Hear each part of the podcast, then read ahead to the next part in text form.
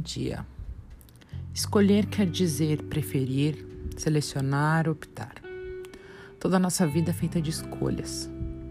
Por mais indecisos que somos, ao abrir os olhos pela manhã, teremos que optar entre permanecer na cama, esquecendo as horas, ou levantar.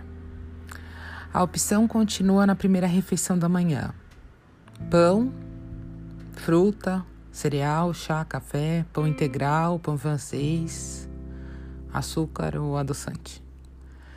Desejar bom dia ou resmungar qualquer coisa, ou até ficar calado, são opções. Sair de carro, dar uma caminhada, correr para não perder o ônibus ou fazer conta que não tem compromisso nenhum. Ser gentil no trânsito, cedendo a vez a outro carro, ou fazer de conta que ninguém mais existe no seu caminho além de você mesmo não jogar nada pela janela do carro ou emporcalhar todo o caminho por onde passar. Tudo é uma questão de escolha. Escolha de como você deseja que seja o seu dia, sua vida, o seu mundo.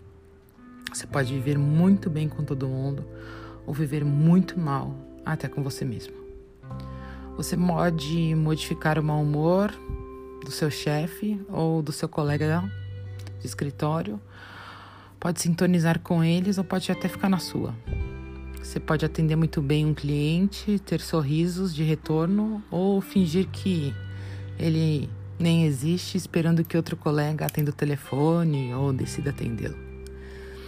Você pode se tornar uma pessoa quase indispensável no mundo, pela sua forma de ser, ou decidir por ser alguém que, se faltar, poucos, outra vez ninguém notará.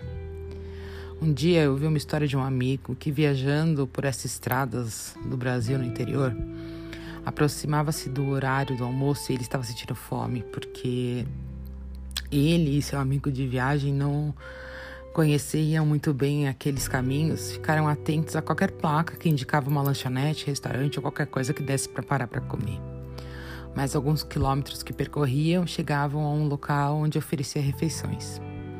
Em cima do imóvel estava escrito em letras grandes, ele contava, em madeira: Comida a escolher. Logo entenderam que o proprietário ou proprietária se equivocaram a escrever, talvez pelas poucas letras que estivessem. Mas compreenderam sem dúvida que havia comida para se escolher. Entraram e uma senhora muito simples os atendeu, porque não tinha cardápio à vista. Perguntaram se havia para alguma coisa para matar a fome. Frango frito foi a resposta. E aí eles perguntaram: e o que mais? A resposta foi: só frango frito, respondeu de novo ela. Na tabuleira dizia comida a escolher, argumentou, né? Sim, falou a senhora.